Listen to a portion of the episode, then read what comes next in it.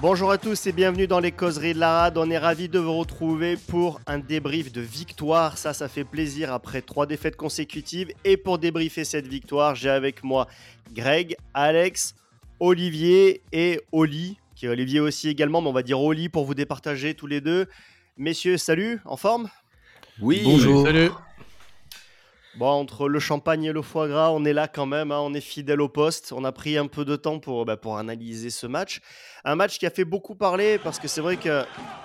Ah, ça commence bien les jingles qui se lancent tout seuls, ça y est. Ça fait exactement la même chose qu'avec euh, Mafiou la semaine dernière. Ah, bah c'est. Ouais, parce que je pense qu'il doit, il doit se jouer en boucle. Bon, je le saurai, je, je recliquerai une deuxième fois. Alors, c'est pas grave, on est, euh, on est là pour débriefer ce match. Alors, cette victoire, 19 à, à 5 contre le, le Stade français, c'est vrai que c'est un match qui a été difficile, durement gagné. Ça s'est joué finalement à peu de choses, même si finalement le match bascule en notre faveur, mais pendant longtemps on s'est tenu à peu de choses. Alors sur la composition d'équipe, on a aligné ce qui était sûrement notre meilleur compo du moment avec Priso, Tolofua, Gigashvili en première ligne, Alagahu, Ribans en deuxième ligne, Abadi, Duprez, Olivon en troisième, une charnière White, Bigard, et la ligne de trois quarts, Villiers, Smiley, Fenganuku au centre, Dréan à l'aile et puis Jaminé à l'arrière. Voilà, bon Alex, quand tu as vu cette composition d'équipe, je sais pas, est-ce que tu as été surpris? C'est un peu ce à quoi tu t'attendais?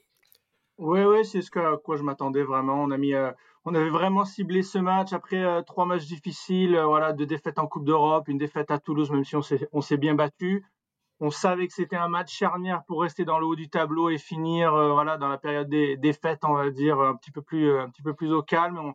On, a mis la grosse armada, on était prêt au combat et c'est ce qu'on a vu hier soir. Et d'ailleurs, d'ailleurs, euh, Ben White l'a bien dit.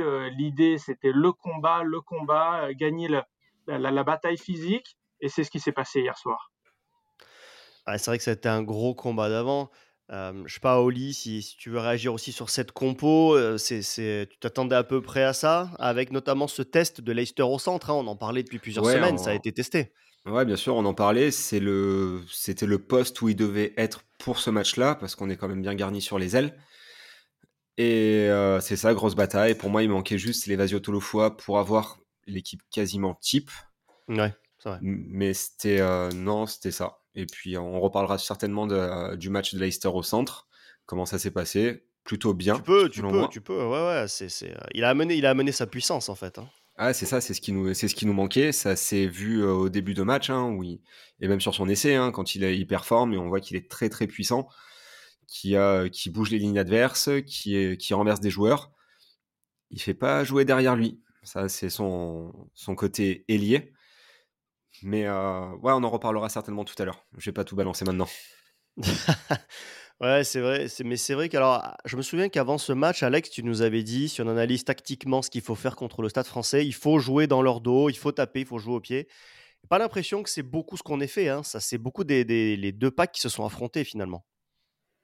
Je sais pas, mais j'ai vu quand même euh, beaucoup, euh, déjà beaucoup de jeux, jeux au pied long de, de Jaminet.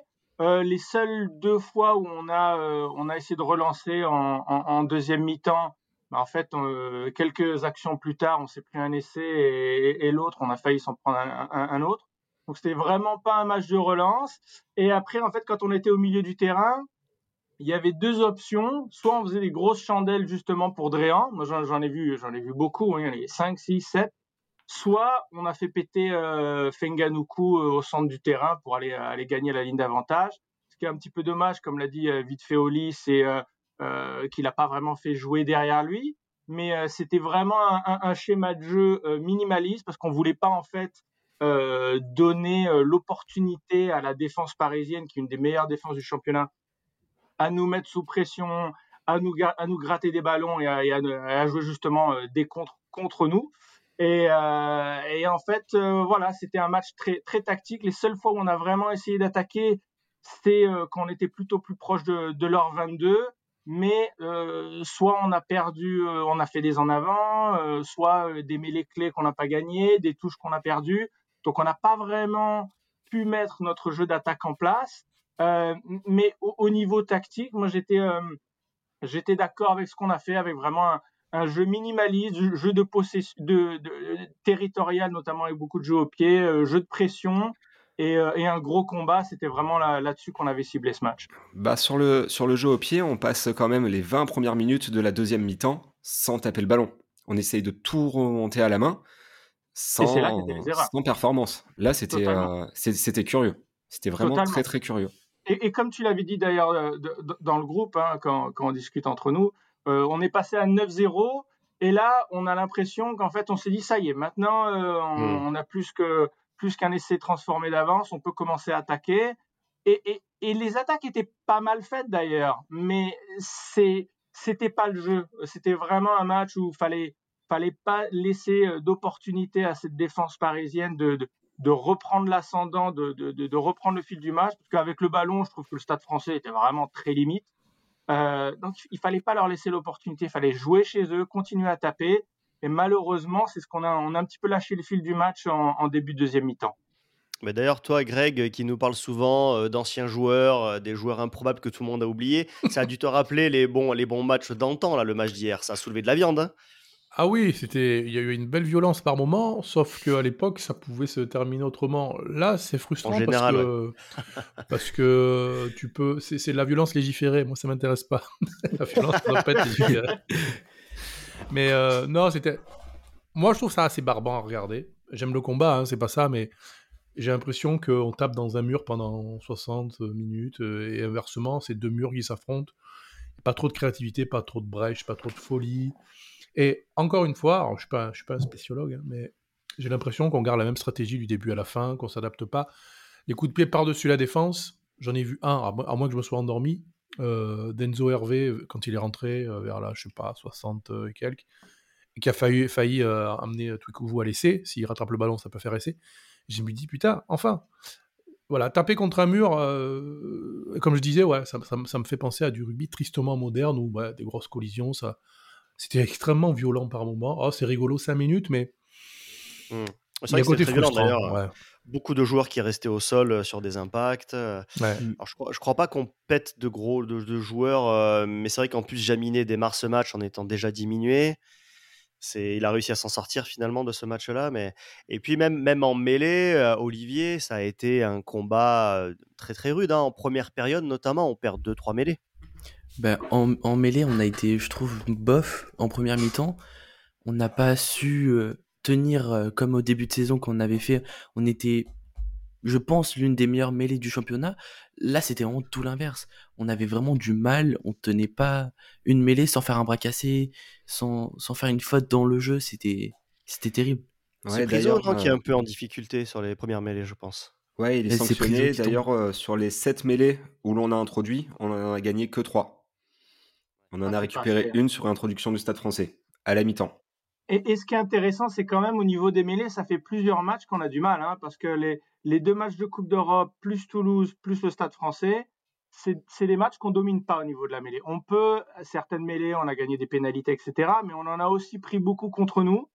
Et euh, alors que c'était notre, notre grande force déjà de l'an dernier, mais aussi en ce début de saison.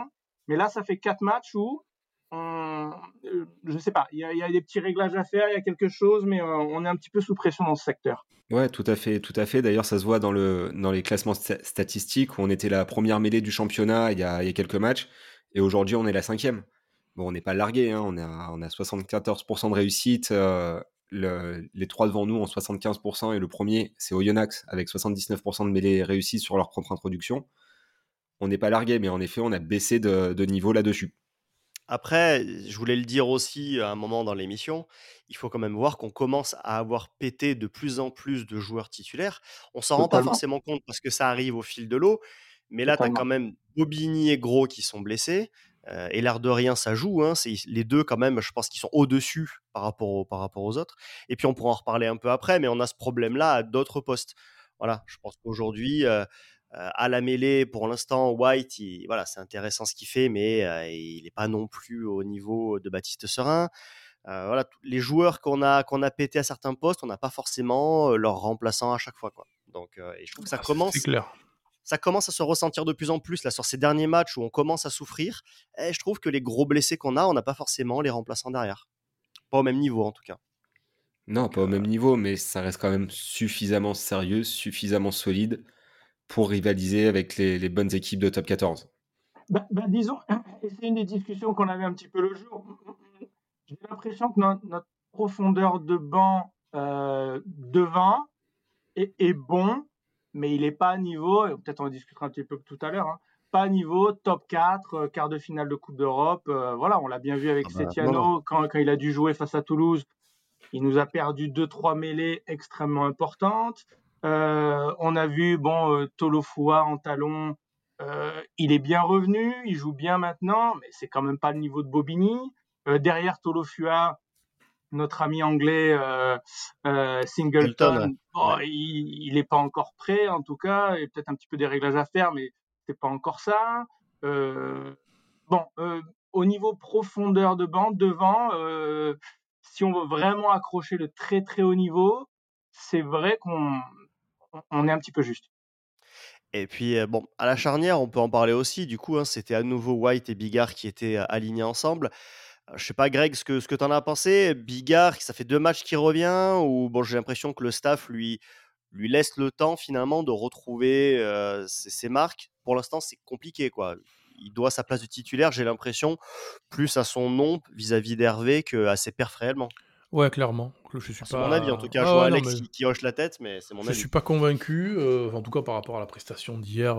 forcément qu'on attend plus d'un mec comme lui, quoi. que ce soit dans la gestion, dans l'occupation, ou même avec l'expérience qu'il a. Je, je, non, je suis pas convaincu du tout, du tout, du tout. effectivement, s'il y avait je me demandais même, enfin, je me posais la question ce matin, je réfléchissais encore au match. Est-ce que. Moi, enfin, en tout cas, moi, je vois plus Bigard aujourd'hui, par son âge aussi, hein, c'est pas lui faire injure, mais bon, il, il a plus 25 ans, mais pourquoi pas, je voyais plus comme un, numéro 2, c'est-à-dire qui, rentre à la, à la 60e et qui vient gérer une fin de match, parce qu'on on a souvent du mal à gérer les fins de match, à gérer notre avance, par exemple, des choses comme ça.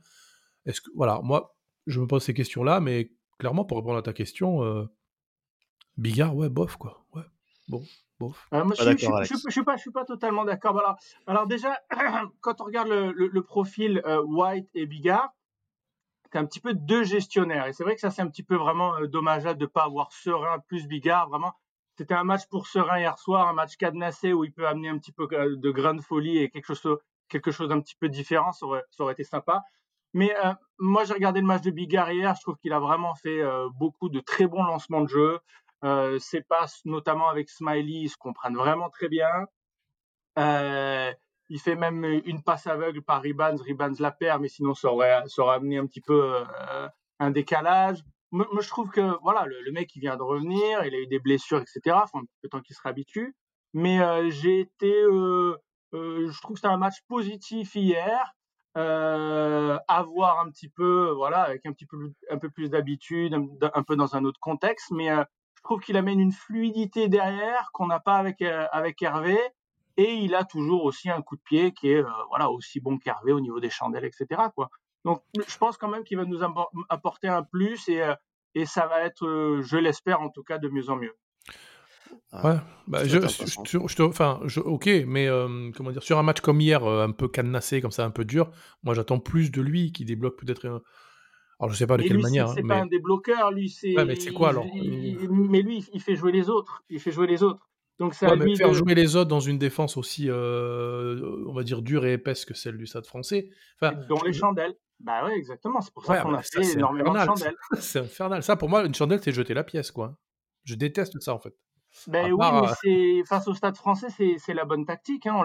Je trouve quand même qu'on sur le match, ok, on a fait quelques heures de main, etc. Des, fois, on, aurait dû taper plutôt que relancer, etc. Mais je trouve qu'au niveau tactique, c'était ce qu'il fallait faire. Il fallait faire des chandelles, match, euh, voilà, euh, ouais, parce, parce, que si tu vas taper, si tu vas taper dans une défense comme le Stade Français, mais là, tu joues leur jeu. Oui, d'accord. Il n'y a que Leicester, il y a que Leicester qui lui, notamment grâce à sa puissance, c'est pour ça qu'il a joué, qui amène vraiment quelque chose mais tous les autres, ils, ne peuvent pas aller taper, ils n'ont pas ni la, ni la vitesse, ni la vista, ni, voilà, c'est pas cette équipe-là qu'on a, quoi. Ouais, d'ailleurs, on l'a revu en hein, début de seconde période, on fait rien pendant 20 minutes, on, se heurte au, mur et on n'avance pas. Après, pour revenir sur Bigard, moi j'attendais beaucoup de son retour, qu'il amène euh, beaucoup de, calme, de sérénité, euh, d'intelligence de jeu, sans faire un, jeu à Hervé, hein, je dis pas que c'est un idiot. Ah, mais j'attendais voilà, euh, plus d'intelligence tactique parce que je voulais... Ah, et de réussite là-dessus.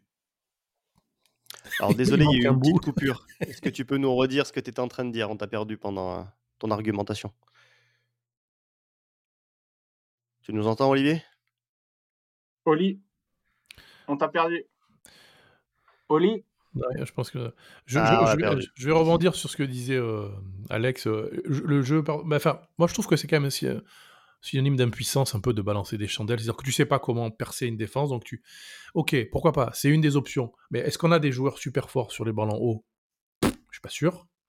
Euh, donc c'est ça aussi c'est frustrant. C'est-à-dire on sait pas. Alors un petit coup de pied par-dessus la défense. Ouais, je, trouve ça plutôt pertinent quand c'est bloqué. envoyer des chandelles à répétition, c'est encore une fois, c'est envoyer la pièce, jeter la pièce, et puis on verra bien, euh, voilà, on verra bien sur qui ça tombe. Alors, ça peut basculer sur nous, enfin pour nous, mais je trouve que, justement, quand tu as l'aura, entre guillemets, d'un mec comme Bigard, est-ce qu'il peut pas t'apporter d'autres solutions? Je sais pas. Alors, ça dépend pas que de lui, hein, mais je sais pas. Ouais, c'est ça. Moi, je trouve qu'en fait, il, je veux bien qu'il soit gestionnaire, euh, mais je trouve qu'il ne trouve pas de solution. Il trouve mmh. pas, pour l'instant, moi, je la vois pas, sa fameuse vision du jeu, quoi, tu vois. Donc, c'est, pour moi, tu peux pas te contenter juste de dire, OK, je distribue et j'ai un pied et j'ai un plutôt bon pied. Ouais, pour moi, je trouve que c'est insuffisant par rapport à ce qu'on attend d'un mec du niveau de Bigard. Voilà. Et bon, on verra. Ça fait partie des joueurs, peut-être comme d'autres aussi, hein, on en parlera après, comme Gabin Villiers, etc., où je pense que le staff les protège un petit peu de par leur statut. Ils ont envie de leur laisser le temps de retrouver le niveau qu'on espère d'eux. Oui, oui, après, il faut être patient. Effectivement, on est, toujours impatient. Il revient à peine, Bigard. Donc euh, voilà, je jette pas la pierre, mais sur un match comme hier, on attend plus. Hein. C'est quand même Bigard, quoi. C'est pas, pas GG de. Et sur, le, niveau des, avants, Olivier, on a eu des deuxième lignes, troisième lignes qui, qui, ont fait du travail de l'ombre pendant, tout le match. On parlera après un peu des stats de plaquage, etc. Et par contre, là, on n'a pas vu du Charles Olivon qui fait des grandes courses et qui est flamboyant. Quoi. C'était les mecs qui ont été au four et au moulin tout le long. Ouais, c'est ça. On n'a pas vu de, de grandes tentatives un peu partout. Ils ont essayé de faire quelque chose, mais on n'a pas réussi. Euh, en défense, on a été moyennement bon, même si on a réussi à, à pas les faire euh, passer. Euh, sinon, qu'est-ce que je pourrais dire d'autre euh, Ouais, Olivon, il n'a pas été flamboyant comme euh, il pourrait l'être d'habitude. Il, a fait un grand nombre de plaquages quand même. Hein. Je sais pas si, aussi, ouais. Je sais pas si Oli, tu avais un petit peu aussi les stats de plaquage sous les yeux, mais de mémoire, de ce que j'en avais vu, euh, Duprez et Olivon étaient tous les deux, je crois, à 14 plaquages chacun. 14 et pas loin de 100% d'ailleurs. Olivon, il a 94%. Ah, c'est énorme. Hein. Mmh. Bah, ils ont envoyé du bois, hein. on s'en est pas forcément. Après le match, je me suis dit, putain, Olivon, j'ai l'impression de ne pas l'avoir vu, parce qu'on a, on a tellement l'habitude de le voir faire des courses tranchantes dans la ligne de trois quarts, etc. Mais en fait, si, en fait, il a, il a plaqué à tour de bras, le type. Ouais, mmh. alors par contre, Olivon, j'ai noté qu'il s'est fait deux fois prendre haut, et du coup, qui débouche sur un molle, on n'arrive pas à sortir le ballon. Et eh ouais. Donc voilà, peut-être peut-être aller mmh. plus au sol. et, c'est le vrai, vrai problème qu'on avait eu notamment face à Northampton sur lequel et, c'est la même que Leicester d'ailleurs. Les deux veulent tellement avancer au contact qu'ils ne se baissent pas assez et ils se font bloquer et résultat on perd le ballon. Au lieu d'aller au sol un petit peu essayer d'aller un petit peu moins euh, moins dans l'avancée, mais aller au sol plus rapidement et jouer derrière. Et on a eu deux trois ballons comme ça euh, d'Olivon et de Leicester sur lesquels on, on, aurait pu être un petit peu plus intelligent, on va dire. D'ailleurs, en parlant de, de Leicester et de, et de Moll, à un moment donné, euh, on, dégage le ballon au pied, un joueur du stade français le récupère, et Leicester, au lieu de plaquer, de mettre le joueur au sol, le ceinture haut, pour justement créer un molle. Sauf que la règle, c'est que un molle suite à un coup de pied, c'est ballon rendu à la défense. Et on le voit sur l'image qu'il y a Olivon qui essaye de, mettre le joueur au sol et qui lui crie de plaquer le joueur. Et je crois que c'est Tolofoa aussi qui essaie de le mettre au sol.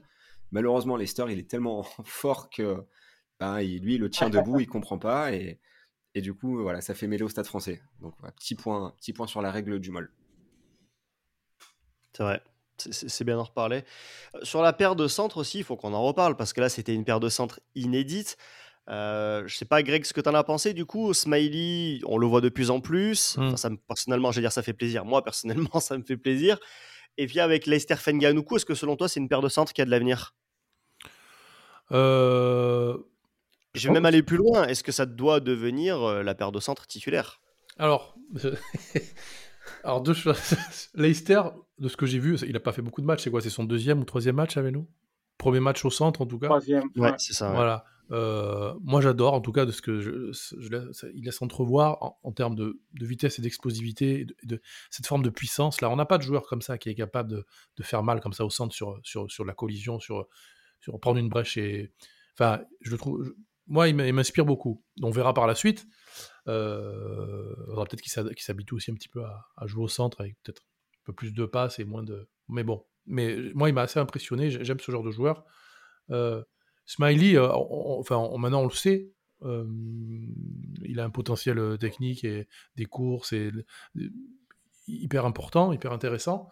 Maintenant, mon, bémol, c'est que j'ai toujours peur qu'il me fasse cette petite cagade en défense qui peut te coûter cher. C'est ma crainte. Mais alors, est-ce qu'il faut construire autour de lui? Je sais pas. En tout cas, hier, je trouve qu'il a fait plutôt une belle partie et que forcément, oui, il y a une progression qu'on voit chez lui qui est assez assez incroyable. Hein. Il se révèle. Moi, ce que j'aime bien moi avec Smiley, c'est je trouve c'est l'intelligence de jeu.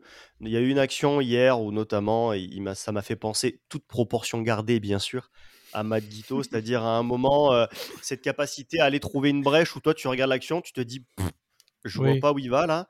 Et en fait, si, en fait, il a vu un trou et il passe deux joueurs et, et il loupe sa passe, il n'arrive pas à faire jouer derrière lui. Et voilà, mais mais malgré tout, cette capacité à trouver des brèches, je trouve qu'elle est mmh super intéressante. Quoi. Vraiment un mec qui analyse ce qui se passe sur le terrain et qui se contente pas de, foncer tout droit. Quoi. Sur ce genre de fulgurance, ouais, il, est hyper précieux, effectivement. Ah, euh il, a vraiment, il a vraiment euh, étoffé son jeu parce qu'avant, c'était, je trouvais surtout un super passeur. Mmh. Mais euh, maintenant, comme, comme vous l'avez bien dit, hein, il, a rajouté de la vitesse, de l'explosivité voilà, en tant que centre en prenant les trous. Et en défense, je trouve qu'il a quand même énormément progressé. Il a été là dans le combat, il a été pris, il a beaucoup plaqué. Alors après, on a discuté un petit peu entre nous. Moi, je trouve qu'il glisse très mal sur, euh, sur l'essai qu'on prend et malheureusement, ça crée un, un, un 3 contre 1 pour, pour la défense. Mais en, je trouve qu'en général, il a quand même énormément progressé. Et maintenant, euh, voilà, on est à un point où euh, potentiellement, on peut dire qu'il est titulaire, même si Duncan revient. Hein, donc, ce serait une des discussions qu'on pourra avoir plus tard. Absolument, ouais. Et qui, qui va être notre 12 titulaire? Est-ce que c'est Smiley ou Duncan? Qui ça, Duncan? J'ai quand même une petite préférence pour Smiley. Hein. c'est qui, Duncan? Duncan. Ouais, bah, je pense qu'on va... On l'a pas forcément annoncé d'ailleurs en début d'émission, mais le débat dans la deuxième partie de l'émission, c'est sur la ligne de trois quarts. Euh, Nicolo, Gabin Villière, la paire de centre, les ailiers. On va en parler justement, on va avoir l'occasion d'y revenir. Et c'est vrai que sur, ce match, on le termine à 19-5 et j'ai envie de dire, au, regard de la physionomie du match, c'est une excellente nouvelle. C'est quand on regarde ce match, le score aurait pu être beaucoup plus serré on finit par, euh, voilà, par prendre le large avec un essai en fin de match. Euh, mais, mais sur, euh, ce matin, en me repensant au match, je pensais qu'on avait gagné avec juste 8-9 points d'avance. Non, c'est vrai qu'on gagne quand même assez largement, entre guillemets, au final. ça, aurait pu être ça. ça, aurait, ouais, ça aurait pu basculer dans le sens oui, inverse. Parce que 6 secondes, mais ces deux pénalités, sa transformation, c'est pas pareil. Je trouve quand même qu'on mérite dans ce match. Hein. Moi, je, Bien sûr, on mérite, Moi, je trouve qu'on a été, euh, on a été en général plus fort qu'eux quand même dans, dans, le combat. Euh, pas énormément, mais, mais quand même, je trouve qu'on a dominé. On a eu pas mal, pas mal de ballons dans leur camp où bah, on fait une faute de main. Voilà, je me rappelle de deux ballons, une de Jaminé, une de Tolofua. On est dans leur 22, on, on perd le ballon. Je me rappelle d'une mêlée où on est à 5 mètres de leur ligne, mêlée pour nous, et on se fait pénaliser. Euh, quelques touches aussi je trouve quand même en, général, on a, on a essayé de créer plus que le stade français. On a, on a fait plus de jeux qu'eux. On a manqué beaucoup au niveau de la précision, euh, voilà, dans, dans, les zones clés. Ce qui fait que bah, le stade français étant vraiment des, des, des, gros combattants, ils ont réussi à, à rester dans le match. Et c'est vrai qu'avec les pénalités de, de Second qui, qui, qui, qui, qui en a raté plusieurs, ça aurait pu être quelque chose de différent. Mais je trouve quand même qu'on a bien mérité. Et bien sûr, le, carton jaune a été un, tournant dans, ce match qui nous a donné beaucoup de confiance, beaucoup d'énergie. On a réussi à, créer des différences et marquer un essai après ça. Ah, c'est vrai qu'on a souffert dans le passé, dans ces dernières saisons, de pas toujours avoir un buteur fiable. Là, on voit bien que le fait d'avoir un buteur de la classe de Jaminet, ça change beaucoup de choses. Hein. Sur ce match-là, c'est tu te retrouves à avoir un buteur de seconde zone qui tape, tu passes pas tes pénalités, le résultat du match peut être tout autre. Hein. Totalement. Euh, c'est clair. Mais on a bataillé, bataillé. ce qui est bien, c'est qu'on, quelque part, dans l'état d'esprit, on n'a pas, on n'a pas lâché. Ah, c'était une espèce de, ouais, de bras de fer assez indigeste à regarder, hein. enfin, en tout cas pour moi, mais. Ouais, je trouve aussi. Euh, mais... Moi, j'aime bien. mais on n'a on a pas. On a, on, a, on a, essayé de forcer la porte jusqu'au bout. Au, final, elle s'est ouverte, tant mieux, mais. Alors, même si je pense que des fois, on peut essayer peut-être de passer par la fenêtre, mais bon, on a essayé, la, la porte a fini par céder, tant mieux. Juste soulagé d'avoir gagné, c'est bien. Et puis, enfin, pas que, mais euh, dans, encore une fois, dans l'état d'esprit, dans le fait de. Tu vois que les mecs Bon, ils ont une stratégie, pas deux, on va, on va l'amener jusqu'au bout. Et puis finalement, tu gagnes. Tant mieux, alors, ça passera sans doute pas à chaque fois, mais on a gagné. Voilà. Et effectivement, comme tu dis, le score 19-5, je me rappelais pas qu'on avait autant d'écart. Bon, c'est pas un écart. Et tu vois, c'est vrai, hein, la physionomie du match te laisse pas penser qu'il y a autant d'écart. C'est ça. Et, mm. et, pour rebondir sur le tas d'esprit, je trouvais que c'était intéressant quand même à la fin où le Stade français pousse pour marquer un essai, l'essai de l'honneur qui aurait rien changé. Mais nous, on n'a quand même rien lâché, même, même jusqu'au bout, on s'est battu euh, on s'est battu euh, voilà pour l'honneur on va dire à la fin et, ça fait plaisir de voir une équipe de Toulon voilà depuis euh, depuis euh, depuis on va dire deux mois qui vraiment ne, lâche rien comparé au, au, match dont on parle tout le temps à Perpignan où, c'était assez difficile ou les, les, matchs d'avant Coupe du Monde là on a vraiment trouvé un groupe et, un esprit de combattant qui est, qui quand même super intéressant quoi. Olivon le, souligne hein, d'ailleurs dans, son interview d'après-match. Il dit on voulait pas leur laisser le point de bonus défensif, c'est bien de ne pas l'avoir fait. Mmh. Donc tu vois, ils, y ont pensé. Effectivement, il y a eu des fois où on s'en foutait un peu de lâcher ces points de bonus et on le payait des fois en fin de saison. Et là, le Stade français, ça va être un de nos principaux concurrents pour les, les cinquième et sixième places. Quoi. Donc c'est bah très, très, très bien de ne pas avoir lâché. Hein. Enfin, je pense que les, ces dernières années, nous, enfin, si on n'a pas compris que ça pouvait se jouer à un point ou deux, il faut, je sais pas, faut boire un café, quelque chose. Mais ouais, non, c'est très bien. Sur, sur l'état d'esprit, sur le fait de, de batailler comme ça et de pas sombrer et de laisser passer le match, ou, ou même de, de, filer un point de bonus défensif, c'est super. Voilà, on va pas faire les. On va pas faire les, Donc au, rugby, je sais pas si on est bon, mais au MMA, euh, au MMA, on est, on est assez ah, ça, Et Olivier, on a gagné le, on a gagné le derby du Capricum. Ça y est. Eh on, a, on, a, vengé les déclarations d'avant-match. Je crois que les fils de Besagne, euh, vous étiez un petit peu amusés de la chose. Euh. nous, on n'a rien fait personnellement, mais côté des Fada, il y a eu, il y a eu une banderole avec un petit tifo. C'était moins de Capricum plus de plus de rugby peut-être. de rugby je sais plus. Ouais c'était au moins deux scènes plus de capricène ouais je crois c'était. C'était drôle. Il y a eu des trucs et tout ça. Le matin on avait avec des amis à moi on était dans le stade parce qu'on allait faire euh, les banderoles et tout ça pour euh, les fils de besagne on avait pris des capricènes il y avait une pile de boucliers du stade français. On a mis des capricènes dessus. Ça c'était bien drôle ça Faites un petit peu de provocation, quoi. C'est le jeu. Oui, c'est le jeu. Et c'était comment l'ambiance dans le stade alors? Est-ce que parce que c'est difficile. Moi, j'ai regardé le match à la télé, bien, bien sûr, et, je me rends pas trop compte. J'ai senti beaucoup de tension, beaucoup d'énergie, beaucoup de, rage du bon côté des choses des, des, supporters. Mais euh, toi, tu l'as ressenti comment le, le, match du stade? Bah, Le match, j'ai trouvé que l'ambiance, elle était là.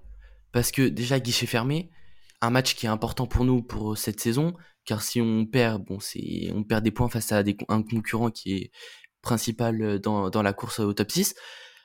Euh, après, il y a un moment où il y a le 9 euh, Weber, il était avec, non, c'était Briat, pardon, il était avec l'arbitre sur une vidéo et on, commençait à, à huer l'arbitre parce que je crois sur cette action il y avait euh... à Toulon quoi. Oh, mais gentiment la pression c'est pas, ça c'est que il y a Bri il y a Briat il, il, commence à nous chauffer genre à, à, faire lever les bras et tout ça pour nous dire qu'on se calme et tout ça et il s'est fait huer mais de fou furieux c'était et sur l'essai de l'Esther ça a dû bien exploser non? Ah mais là oui forcément ça a libéré le stade aussi hein. Ça, c'était sûr. D'ailleurs, euh, pour l'anecdote, on avait quand même euh, cinq personnes euh, de, de, des causeries là, qui étaient au stade hier. Donc c'est vrai qu'on a, on a des gens qui sont à distance, on a aussi pas mal de monde qui est sur place, et on va, on va y venir ensuite, notamment pour parler du débat, parce que effectivement, il y a des choses qu'on voit très bien à la télé avec des ralentis. C'est vrai que pour poser une analyse tactique, c'est plus intéressant. Et c'est vrai qu'aussi, quand on est au stade, on voit certains comportements avant le match. Et donc, on va basculer sur notre débat maintenant, qui est les trois quarts, le gros dossier. Là où on a beaucoup d'interrogations aujourd'hui, c'est sur la ligne de trois quarts. Qui doit jouer au centre? Qui doit jouer sur les ailes? Certains jouent alors qu'ils ne sont pas très performants, d'autres ne jouent plus. Pourquoi? Donc on va, on va en parler. Alors, par qui on commence? Nicolo, Gabin Villiers, à voir. Alors peut-être moi je vais commencer par, par Nicolo quand même, parce que euh, Hervé notamment qui était au stade hier me dit, je regardais un peu le comportement des joueurs à l'entraînement, à l'échauffement, et Nicolo il avait cette place, un peu la place du con, quoi. C'est-à-dire que tu es dans le groupe, mais à la fin tu finis en tribune.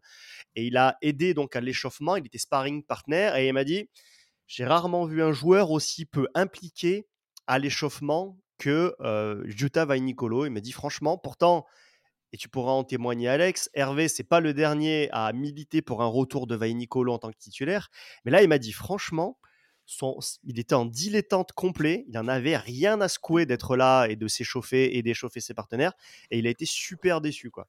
Alors euh, voilà, les supporters se posent la question, la gronde est en train de monter progressivement. Pourquoi Vainicolo ne joue plus? Euh, Peut-être qu'on a un élément de réponse là. C'est aussi un peu les infos qu'on a en off, c'est-à-dire que il y a des questions de rugby. Il y a un joueur qui rentre pas forcément dans le nouveau moule de sérieux tactique voulu par le club, et il y a aussi l'extra sportif et le comportement de peu d'implication qu'on a vu, euh, ça doit jouer. Toi, je sais qu'Alex, tu as, tendance à dire que sur le sportif, ça te semble plutôt cohérent qu'il joue moins. Disons, ça me semble cohérent sur certains matchs. Par exemple, comme le match d'hier, euh, pour moi, c'est d'abord une raison sportive parce que voilà, hier, ce qu'on a fait, on a fait énormément de chandelles et euh, Bigard étant droitier, il fait des chandelles côté droit, c'est sur Dréan. Dréan, il met énormément de pression. Euh, il est là, il est discipliné en défense, il est présent dans les rucks. Euh, et au niveau offensif, il amène quand même quelque chose, pas autant que Vanicolo, mais il amène quand même quelque chose. Donc c'est vraiment un match, euh, voilà, c'est un match de tranchée, c'est la guerre 14-18. C'est pas vraiment un match pour Vanicolo. Et d'ailleurs, les, rares fois où on a essayé de, jouer des contres, euh, qui est la, la grande arme de Vanicolo avec sa vitesse, on s'est mis en difficulté, le soutien n'était pas là, on a perdu les ballons sur les rucks, etc., etc. Donc moi, ce que, ce que je veux dire, c'est Vanicolo, je trouve que c'est un, joueur fantastique ballon en main. C'est une, arme de destruction massive dans les matchs où on veut envoyer du jeu, où on veut relancer, où on veut mettre du dynamisme. Maintenant, dans certains matchs, par exemple, comme à Northampton, où on avait un petit peu la même tactique, euh, faire des, des, grandes chandelles et, euh, et, avec beaucoup de pression sur les ailes, ou comme hier au Stade français, où on, on voulait vraiment éviter leur défense euh, très agressive, c'est pas un match pour lui. Il aurait eu aucun ballon. On n'aurait pas voulu faire de relance. Et, donc, au niveau sportif, je trouve que sur certains matchs, ça fait du sens qu'il ne soit pas choisi. Après, quand on parle voilà, d'autres matchs comme euh, voilà, quand on joue à la maison contre Pau, contre Castres, etc., euh, je pense que c'est des matchs sur lesquels il aurait pu, il aurait pu avoir sa chance. Et là, l'extra sportif rentre vraiment en compte, ça j'en suis sûr. Ouais, je sais pas, Olivier, euh, Olivier, Oli, Greg, ce que vous en pensez, mais là, il est quand même au frigo depuis, euh, bah, depuis le retour de la Coupe du Monde, quoi. Ouais, je pense que c'est beaucoup dû à l'extra sportif, hein, parce que même sur le banc de remplaçant, on le fait rentrer en impact player euh, sur les dix dernières minutes du match, il est capable de créer la différence et de marquer un essai. Donc, ah, mais il couvre que le poste d'ailier. Il couvre que le poste d'ailier. il couvre le centre aussi. Ouais, mais bon. Bah, sur ça, la, raison de sa non-présence depuis quelques temps, bah, moi, ce que je veux dire, c'est que, franchement, moi, je sais rien, en tout cas, j'en sais rien. Je sais pas ce qui se passe à l'intérieur. Est-ce que c'est un problème de comportement? Est-ce que c'est un problème de sportif? Est-ce que c'est la thèse d'Alex qui serait plus à privilégier? Franchement, j'en sais rien. Moi, je suis, je un peu déçu de pas le voir, effectivement, parce que, offensivement, c'est quand même une arme euh, dangereuse. Mmh, après, bon, je, encore une fois, j'ai aussi un bémol sur, la, sur, ses capacités défensives. Mais après, voilà, je, moi, je suis pas à même de juger ça. Je suis pas Mignoni, euh, loin de là. Mais est-ce qu'il se passe des trucs extra J'en sais rien. Comme, à chaque fois, je vais le dire à chaque émission, cela ne nous regarde pas. On n'en sait rien, en fait, ce qui se passe. Mais est-ce que peut-être il fait la gueule aussi? Parce qu'on peut faire plein d'hypothèses. Est-ce qu'il fait pas la gueule ou est-ce qu'il est pas nonchalant? Parce que justement, bah, le gars joue plus. C'est quand même un Fidjien. Ah, Fidjien, ils aiment jouer. Bien sûr. Tu vois, donc, euh, jeter la pierre à qui que ce soit, c'est trop compliqué moi, j'attends de le revoir parce que déjà, le gars me plaît bien et puis, comment dire, offensivement, il peut te déverrouiller un match. Euh, après, bon, voilà. On peut, on peut, débattre longtemps sur euh, la, la, contrepartie défensive qui est plus compliquée. Ouais, de toute façon, il n'y a que Mignoni qui sait pourquoi il n'est pas aligné. Hein. Ouais, tout à fait. Il a, il a posté une story euh, hier soir, Nicolo, avec Time will tell, voilà, donc le temps, le temps dira, le temps nous dira. Donc je pense que voilà, il a, il a les boules. C'est assez, c'est assez évident qu'il a les boules de pas jouer. Je pense que son comportement en dilettante, mais sauf, sauf que connaissant un petit peu l'état d'esprit de Mignoni, je pense que c'est pas du tout le bon état d'esprit à avoir si tu veux rejouer avec Mignoni. quoi. C'est au contraire en t'accrochant, en montrant que tu as envie, en montrant que tu es toujours là. Si tu commences en plus à lâcher mentalement, ça va pas le faire du tout. Hein. Donc c'est là où moi je suis très embêté. quoi. C'est que ouais. autant, je pense comme Hervé, c'est-à-dire que pour moi, un mec qui a mis 20 TC sur les, sur les deux dernières saisons, il est indispensable, il doit jouer. Par contre, si à un moment tes entraîneurs te demandent de rentrer dans un certain schéma tactique ou de t'améliorer sur ta rigueur tactique, le jeu sans ballon, etc., tu dois faire l'effort. si tu refuses de jouer le jeu, là, ça pose problème, quoi. Ouais, après, je pense que Mignoni, enfin de ce que je vois de l'extérieur, je, pense que c'est quelqu'un qui peut être sévère, mais je pense qu'il est juste et qu'il triche pas avec ses gars. Et ah, mais c'est sûr. forcément une raison si s'il joue pas. Moi, ça me fait la peine pour lui parce que, en plus, tu, sens que le mec, il, est, il adore Toulon, il est super impliqué, qui peut être effectivement hyper dangereux euh, offensivement.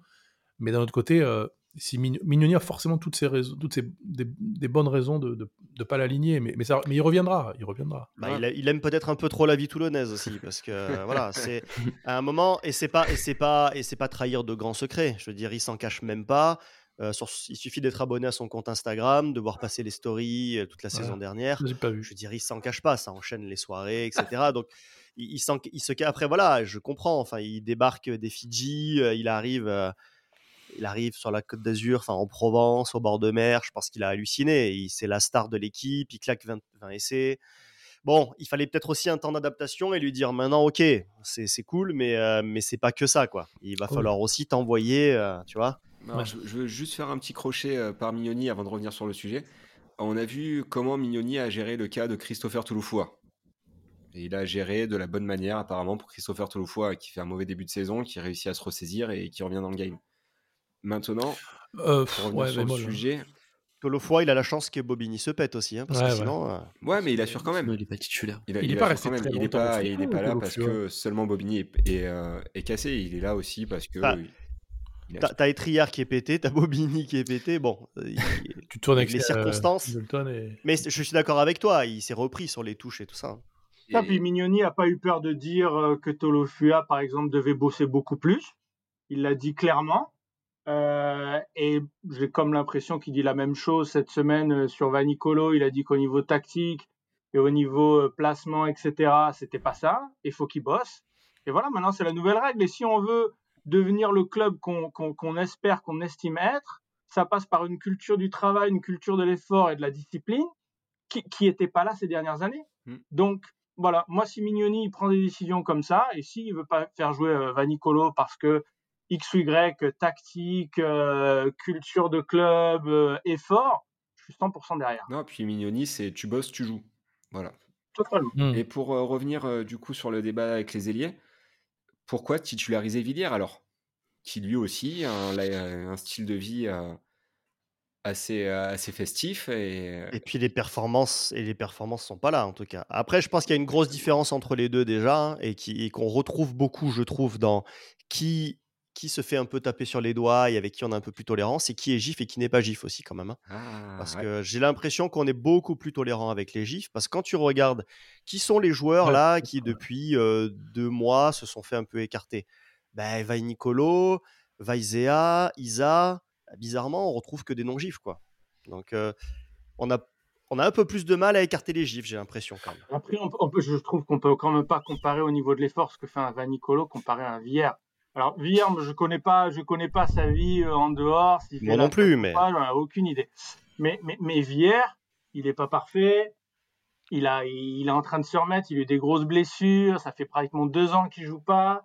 Euh, mais sur le terrain, il, fait des erreurs de placement, tout ce que vous voulez. Il va, il va rater des plaquages. Mais alors, il se donne à 200%. Sur tous les rucks, il est là. Il va, gratter, il va essayer de gratter. Il va ralentir le ballon. Il va essayer de revenir sur les mecs le mec, il ne lâche rien. J'avais mis une petite vidéo sur, sur, sur Twitter la, semaine dernière.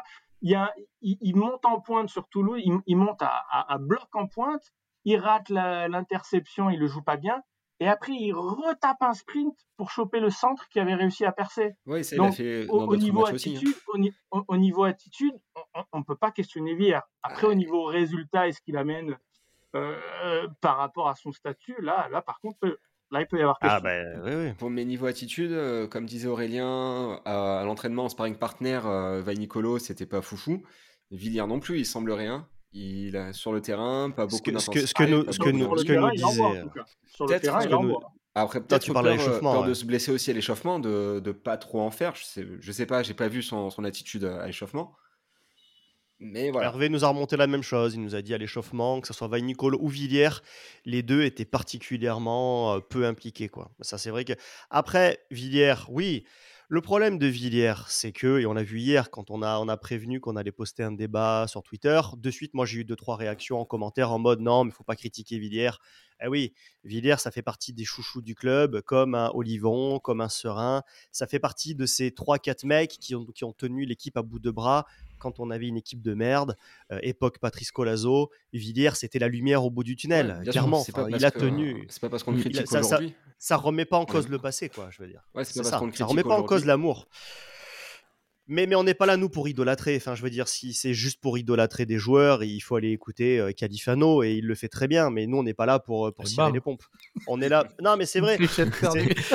on, est là, on, est là pour, euh, on est là pour essayer d'analyser un petit peu objectivement, froidement ce qui se passe. Moi, quand je regarde les statistiques du match d'hier, n'en déplaise aux, fans de Gabin Villiers, hier, il réussit deux plaquages, il en loupe quatre je veux dire, les statistiques, euh, le, plus grand nombre de plaquages ratés sur le match hier, c'est Villiers. Il en réussit deux, il en loupe quatre.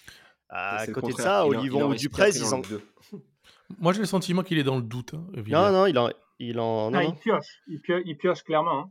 Et on, le voit, on l'avait vu notamment il y a quelques semaines quand il y a un 4, hier.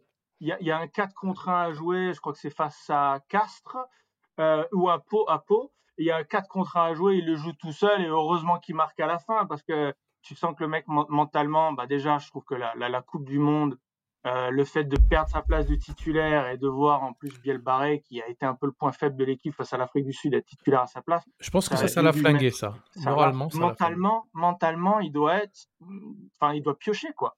Et après, bien sûr, les, les, les, deux blessures au niveau, je sais plus, je crois que c'est la cheville, euh, je crois. Et, euh, et moi, ce que, ce que j'ai l'impression de voir sur le terrain, j'ai l'impression qu'il est en train de retrouver son accélération sur 3-4 mètres par contre, dès que ça va un petit peu plus loin, il est moins rapide qu'avant. Donc euh, après, ça a Mignoni de gérer. Est-ce qu'il faut justement le faire jouer plus pour qu'il retrouve le rythme et qu'il retrouve un petit peu les cannes? Est-ce qu'il faut qu'il joue un petit, un petit peu moins, qu'il se repose un petit peu aussi pour remettre le, corps euh, et les muscles en, forme? Ça, je ne sais pas trop. C'est vrai qu'au niveau offensif, bah, il avait réussi à amener quelques, quelques différences. Euh, face à Exeter, plusieurs petits côtés. Face à Northampton, notamment, il y a un essai qu'on marque, c'est grâce à un de ses contres et une de ses accélérations. Euh, il met un essai euh, face à Pau, car je me rappelle plus, et, l'action d'après, il, en a une autre aussi. Donc, il apporte quand même. Il est là dans tous les runs qui se bat, mais il y a beaucoup de déchets. Euh, surtout au niveau du placement, quelques plaquages qui ratent maintenant alors qu'ils rataient pas avant. Euh, donc c'est moyen, mais j'ai l'impression de voir quand même une, forme ascendante, euh, même si c'était pas super hier soir. Bah, après, ça, fracture, ça double fracture à la cheville, tu t'en remets pas comme ça. Et, euh, et j'en sais quelque chose parce que moi-même, je me suis fracturé la cheville gauche il y a trois ans. Et je peux te dire que quand même un an après, tu reprends un choc dessus, ça te fait tout drôle. Hein. Tu le sens, ça vibre, ça vibre dans les os, etc.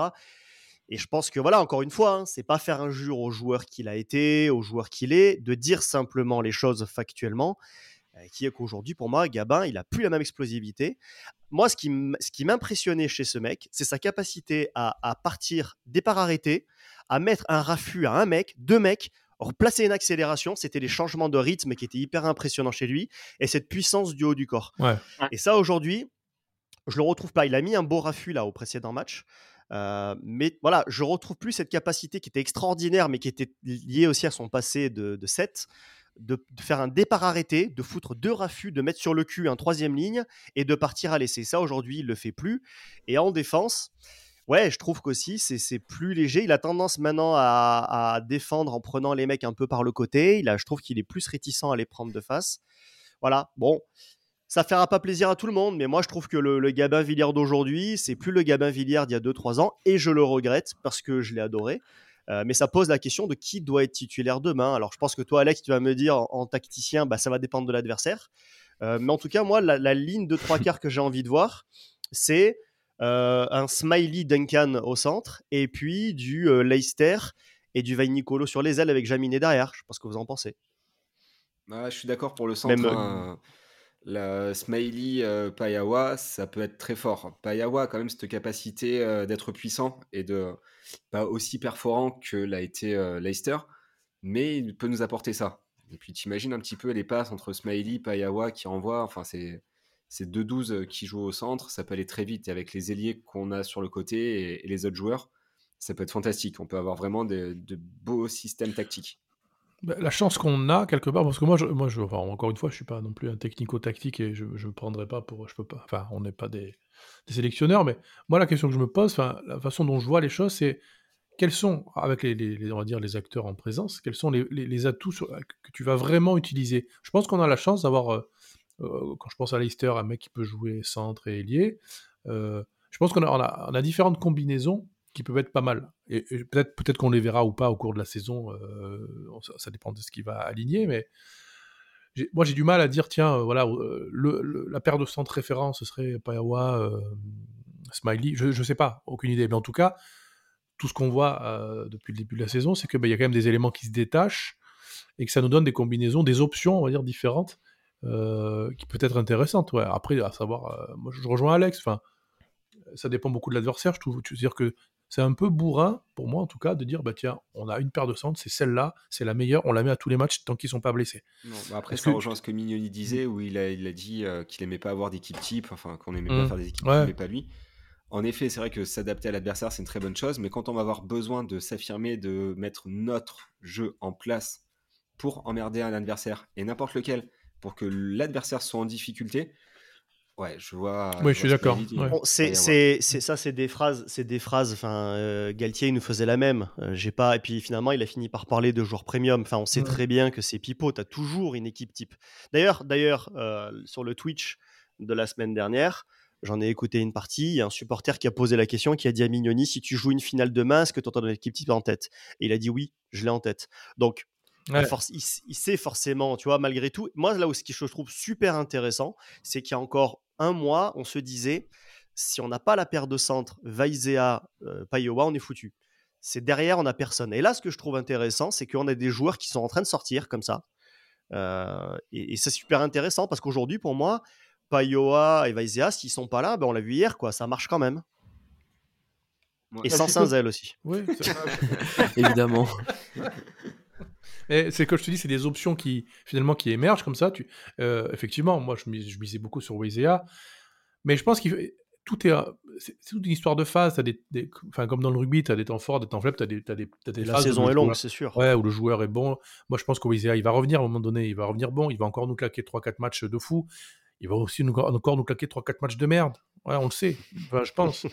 Mais donc, tu as des options comme ça, si tu sais les utiliser et savoir, parce, et ça, c'est la compétence du staff, dire, lui, en ce moment, il est super en forme, on va le mettre là, Weiser. Parce que, par contre, sentir que bah, le prochain match, on le met pas parce qu'il a l'air à côté de ses pompes.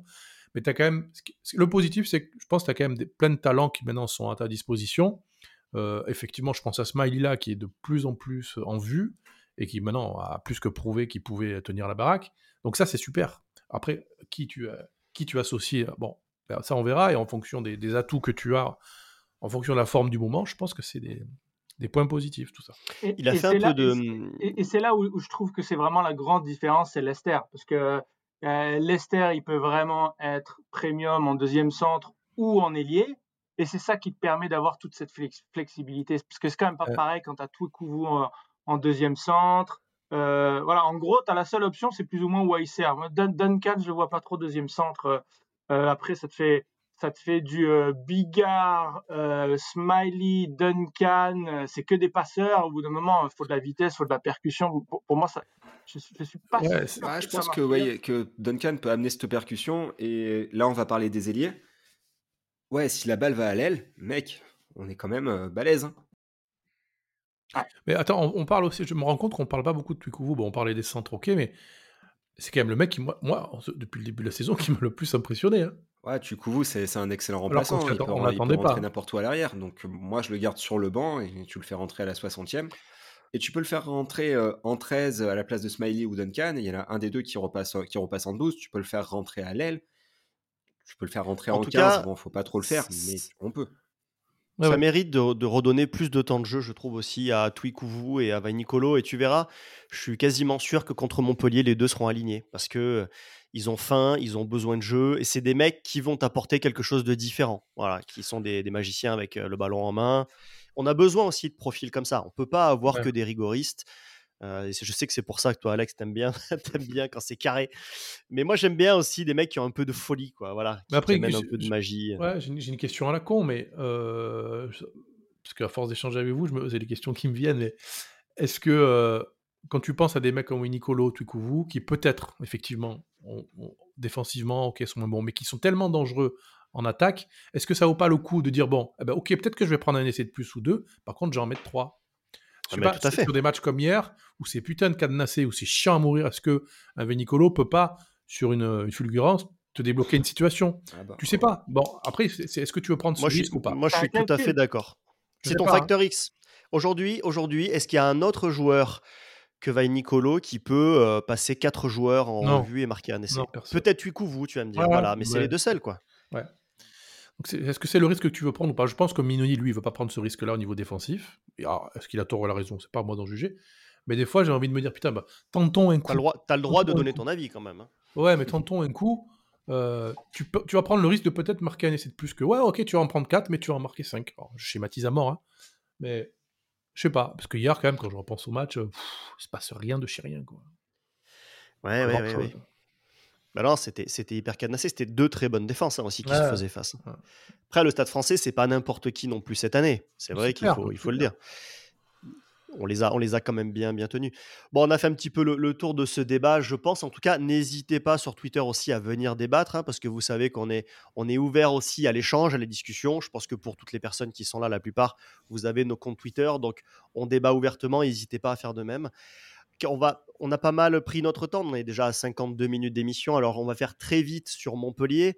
Bon, Montpellier, club en difficulté aujourd'hui, qui sont dans les, dans les deux derniers euh, du championnat, même, euh, même peut-être dernier, je, pense. Mhm. Euh, ils vont se battre en tout cas avec l'USAP pour ne pas choper la dernière place et un club qui est, qui est un, peu, un peu particulier parce que bah, voilà, là-bas, on y retrouve notamment un certain Louis Carbonel, un certain Patrice Colazo, un certain Bernard Laporte. Bon, euh, Olivier, c'est un peu toujours euh, spécial là, ce match-là. Qu'est-ce que tu en attends, toi, de ce match? Bah, J'en attends qu'on doit aligner une bonne équipe pour aller essayer de chercher des points.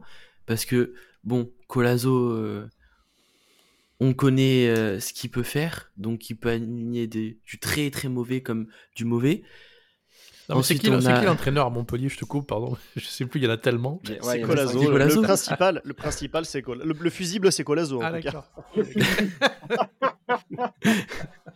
Ensuite, bon, hier il y a Louis Carbonel, on le connaît aussi, c'est un très bon joueur qui euh, qui a marqué un bel essai, il est tout seul à peu près il, a pu, il peut apporter des choses à Montpellier comme euh, à l'arrière un tout petit peu.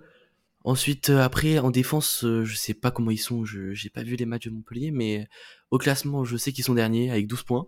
Faut les enfoncer de toute façon. Ouais, c'est ça. Il n'y a, pas à tortiller. Hein. Ouais, mais alors attention, moi je, moi je pense que Montpellier est en train de se remettre la tête à l'endroit tranquillement, doucement. J'ai vu le match d'hier. Alors, sur les 20 premières minutes, qui font de la merde et ils font une entame catastrophique, ils prennent deux cartons jaunes, je crois. Enfin, il me rappelle Toulon une certaine époque où à l'extérieur, on était, mais alors, c'était le cirque Pender. Tu n'arrivais pas à être discipliné. Là, c'est pareil. C'est quoi, le, c'est quoi le point commun entre ces deux équipes? Je sais pas. Bernard Laporte Bernard Ah merde. Non, mais, euh, et, tu vois qu'ils ils ont le potentiel, gars, mais c'est pas des charlots. Mais, et donc, ils, vont, ils se remettent la tête. Ils auraient, ils auraient dû gagner hier, franchement, ça se joue pas grand chose.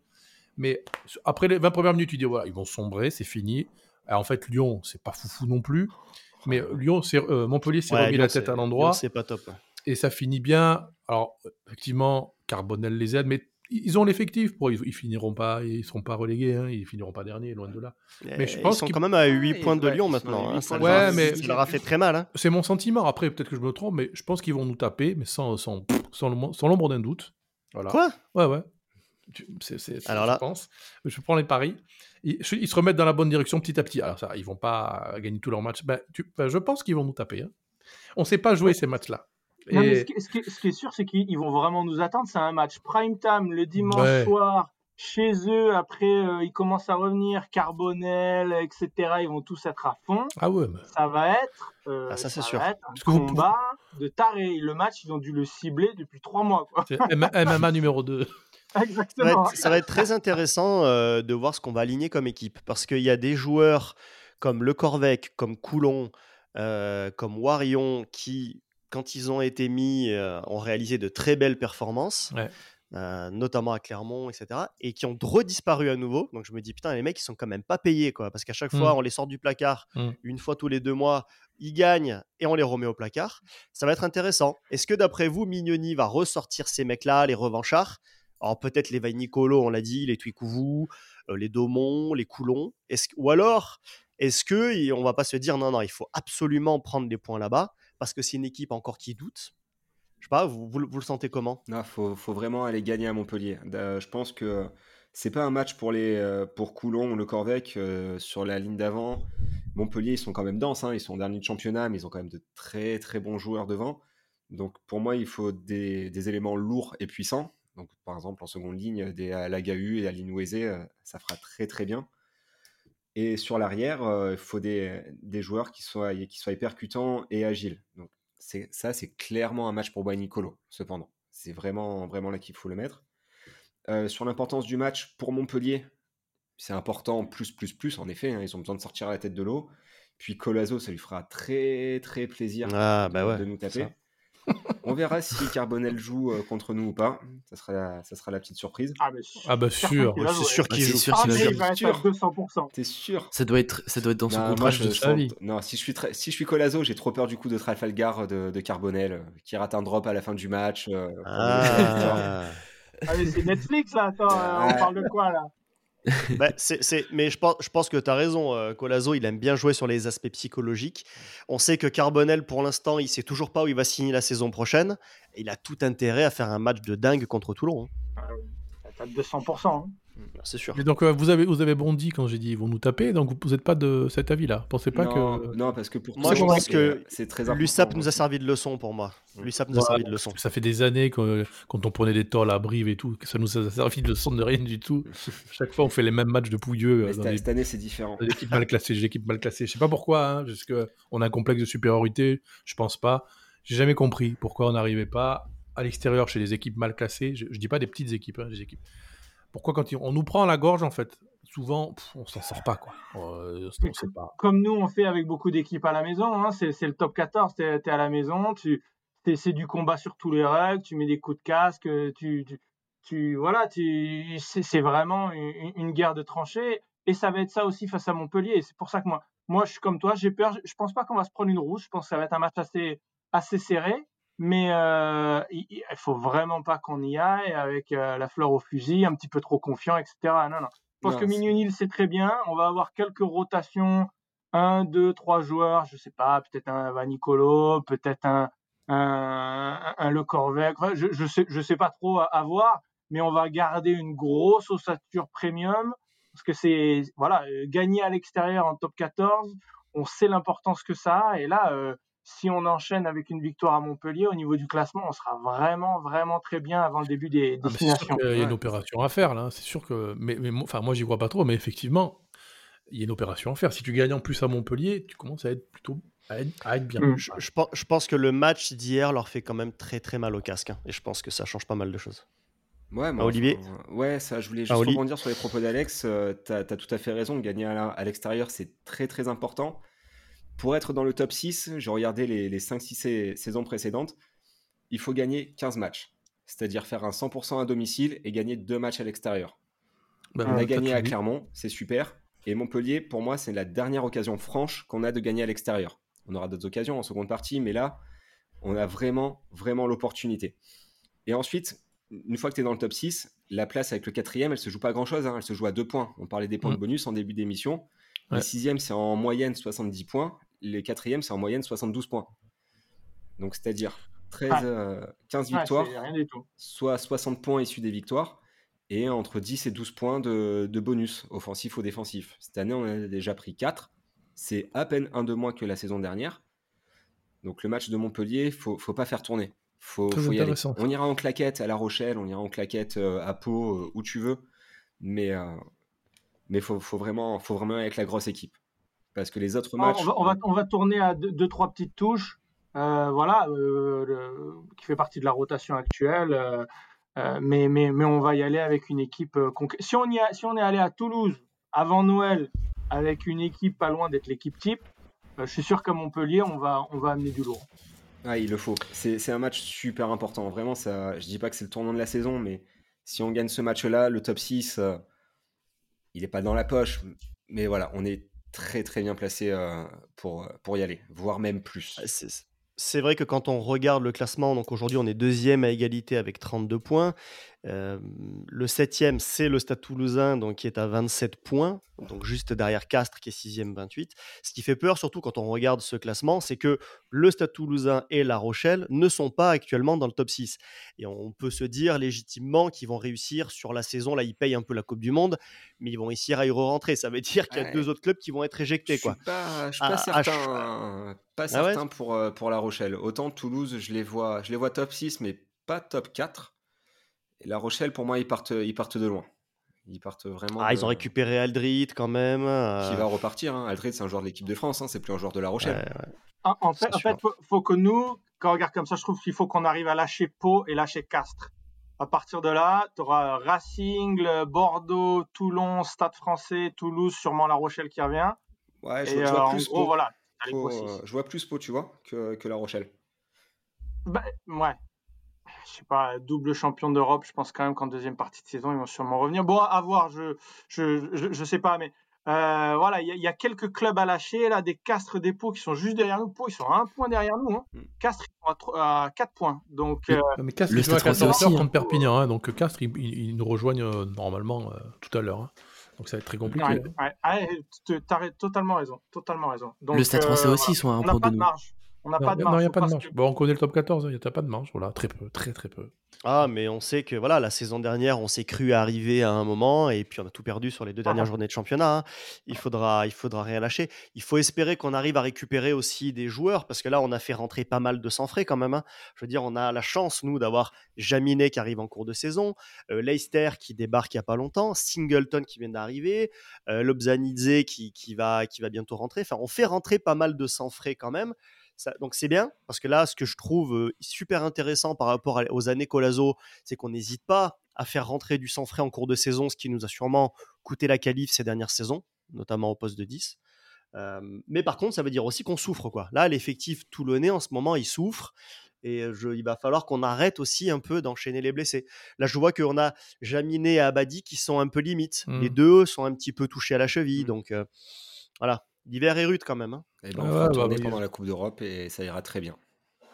Ouais, voilà, ce sera, sera pas le débat qu'on va lancer maintenant, mais pour moi, il faut la lâcher maintenant, la Coupe d'Europe. Euh, Bobigny, on a une idée de, de sa date de retour ou... Euh, gros, de gros, je demande pas parce qu'à mon avis, on n'est pas prêt de le revoir, JB Gros. Mais ouais. ça aussi, ça, ça pèse. Hein. Euh, non, dans mes, dans mes souvenirs, il en a encore pour plusieurs semaines, hein, à mon avis. Donc là, tu tournes avec deux talonneurs, quoi. C'est pas beaucoup. Euh, un qui vient d'arriver. Euh, à, gauche, bon, enfin, JB Gros, moi je l'adore et je pense que c'est, ça va être un gros manque. Mais bon, ah non, quand même, on va pas se plaindre. On a quand même presque tous les atouts pour, pour faire quelque chose de bien. Hein. Après, les blessures, ça fait partie d'une saison, malheureusement. Serein, voilà, j'en parle même pas. Oui. Non, mais je trouve qu'au moins, on s'est, euh, on s'est donné, on s'est donné les moyens d'eux. Après, Bobigny, c'était une fracture de la main je pense que si tout va bien, février devrait être de retour. Quoi. Mmh, Mais mmh. Euh, voilà. Mmh. Pour un talonneur, euh, la pas rien. Quoi. Normalement, Bobigny, c'était 5 à 6 semaines. Et ouais, c'est ça. Donc, il va pas tarder. Hein. D'accord.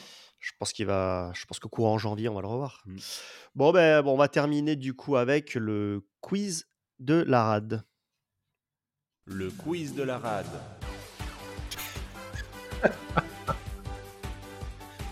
Carton plein. Merci pour ces jingles, Matthew. Donc, c'est toi, Oli, qui est le, présentateur du quiz. Explique-nous comment ça va marcher. Absolument. Donc, pour célébrer cette année 2023, synonyme de victoire en Challenge Cup, de retour en Champions Cup et de Coupe du Monde, j'ai décidé de vous faire un petit quiz en deux phases. Une phase de poule et une phase éliminatoire.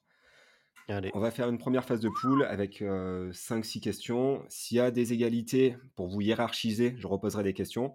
Celui qui termine premier de la phase de poule aura le choix entre trois thèmes Celui qui termine deuxième aura le choix entre les deux thèmes restants. Le premier affronte, affronte le quatrième, le deuxième le troisième, jusqu'à la finale. D'accord. Est-ce que vous êtes prêts? Donc, un podcast de Let's deux go. heures et demie. Let's go. Donc cette phase de poule porte exclusivement sur la finale de Challenge Cup. Vous Oh êtes là. prêts? Je prends ça pour un oui. Qui était capitaine de Toulon lors de cette finale? Serein. Oui. Non. Olivant. Olive Olivant. Oui. Greg. Ah, c'est toi. Greg. Ah, bien joué. Merci Alex. Qui marque le premier essai de la finale? Serein. Oui, Alex. Olivant. Il a une seule réponse possible.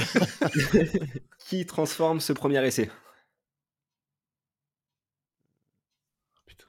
Bigard. Bigard? Il Non. était là? Non, Serein. je- Oui, Alex, c'est serein. Eh, Ah, ils sont, de- ils sont de match les deux. Absolument, parce que Bigard sort sur protocole commotion une ou deux minutes avant Ah oui, son essai et le transforme lui-même par la suite. Euh, qui était titulaire en poste 4 sur ce match? Euh, À la Gahu. Non, À la Gahu. non. Eh ben, Il nous a quittés cette année. Ah, J'ai trop de mémoire. moi. Tanguy. Oui, Ah merde. Ah. Bien joué, bien joué. Tanguy.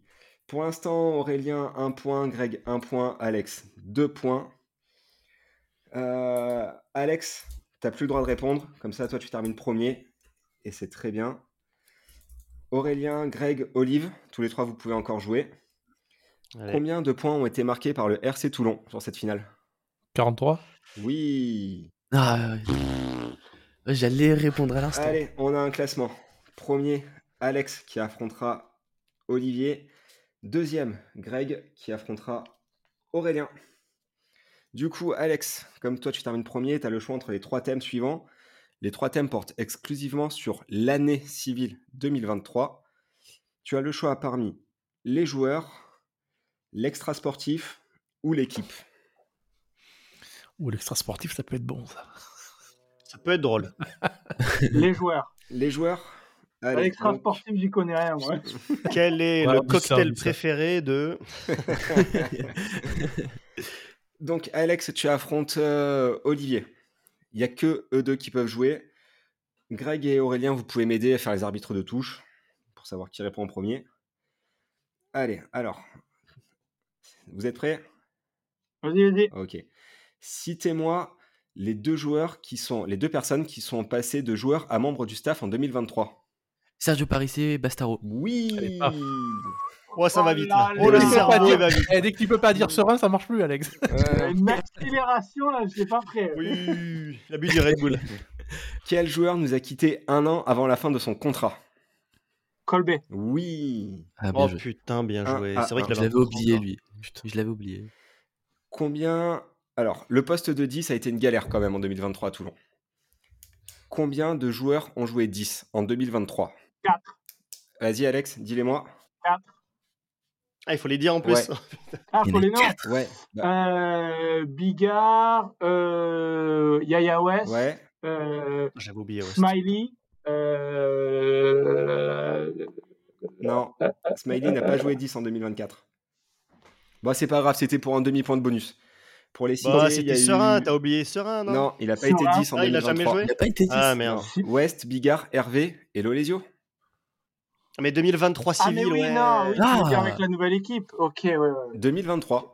J'ai bien dit. Ouais, Hervé, c'est l'année civile. Ouais, ouais, ouais. Hmm, D'accord. Je pensais la saison. Mais Non. Ouais, moi aussi. Alors, je vais vous citer plusieurs joueurs. Vous allez devoir me trouver le point commun entre tous ces joueurs. Ribans, White, Fainga Anuku, Gros, Olivon, Villiers. Coupe du Monde, ils ont toujours Du Coupe du Monde. Oui, Alex, c'est ça. Ils ont joué en Coupe Ah, du Monde. vas-y. T'es trop rapide pour Cadeau, moi. ça. Eh ben, Bravo. Alex accède à la Bien finale joué. sur le score de 3-1. Félicitations.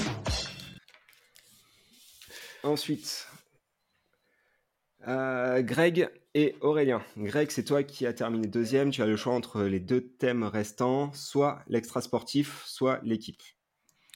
Il n'y a pas joueur des années 80 euh, Tu vois, soit extra sportif, soit, soit quoi? Ouais, soit l'extra sportif de 2023, soit l'équipe en 2023. Plus, plus précisément, l'équipe en top 14 en 2023. Vas-y, extra sportif, vas-y, je suis joueur. Allez Alors, on commence facile. Pendant la Coupe du Monde, quelle équipe prend ses quartiers au campus du RCT Afrique du Sud. du Sud. Ouais. Oh, c'est 50, difficile à départager 50, ouais. là. Un point chacun. Non, zéro. Il est sans pitié, le. Non. Eh, vas-y. Alors, quel lieu unique en France a été inauguré le 18 avril 2023 Campus? RCT Campus? Presque.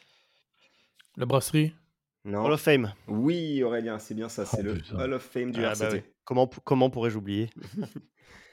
Justement. T'étais Non. invité? Comment? Ouais, ouais, j'ai mis mon plus beau smoking. Lors de cette soirée de gala, Delon Hermitage fait un discours saignant. Peux-tu, pouvez-vous me citer quelle partie de ce discours fit polémique? Ces bâtards de Clermontois. Exactement, Aurélien. Je cite Je tiens vraiment à vous remercier, vous les supporters de Toulon, que ce soit dans les avions, au stade ou quand on passait, et même quand j'ai été sifflé pendant 4 ans par ces bâtards de Clermont. Merci beaucoup. Aurélien mène 2-0. Hmm, Sur les insultes, moi je suis là. euh, lors de leur passage au campus du RCT, quel joueur de l'Afrique du Sud connaissait déjà les lieux? Van. Colby. Mais non, Colby. Euh, c'est bête. Et c'est bête. Ouais. Ah, point pour Aurélien parce que lui, il a dit les deux. Ah, c'était quel Allez. joueur au pluriel? Ah, ok. ok, ok. Eh ouais. Ah oui, quel, quels joueurs Ok, ok, Pardon. Il y en avait deux. Colby, et- en effet. c'est vrai. Allez. Euh, allez, dernière question pour l'honneur, Greg. Lors de cette soirée d'intronisation au Hall of Fame, combien de joueurs ont été sélectionnés pour cette première promotion? 8. Ok, c'est Fanny pour Greg. 4-0 pour Aurélien. Vas-y, insiste, insiste. Aussi, Greg, sur l'extra sportif, là, tu prends Mais trop de ouais, risques. non, mais oui. puis, mais, non, mais moi, tu t'attendais à quoi comme question sur l'extra sportif? À qui a trompé qui euh, tu vois. Et ce, que je remarque, c'est qu'Aurélien, il est calé sur le fame. Évidemment. Ouais. Allez, fais-nous cette petite finale Allez. rapido alors. Finale, Alex contre Aurélien.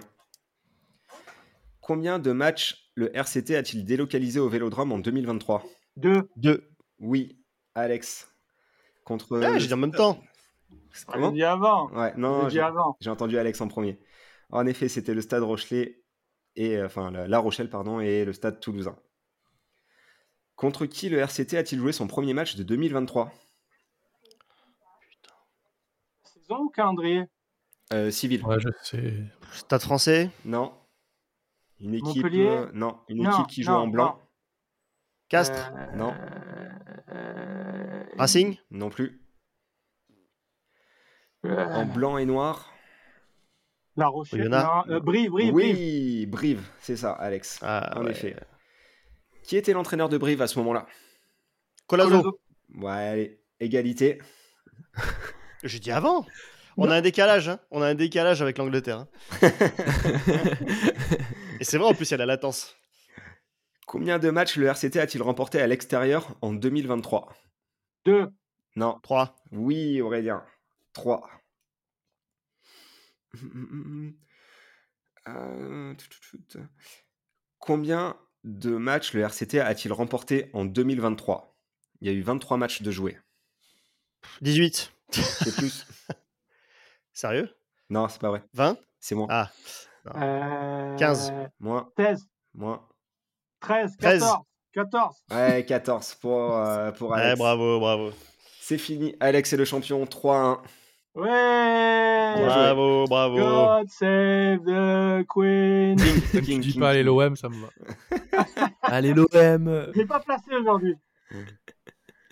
Si Seb avait été là, il aurait sûrement gagné, mais bon. Rumeur, Ah, si Seb avait été là, j'aurais mis des questions plus difficiles. rumeur. Col portable.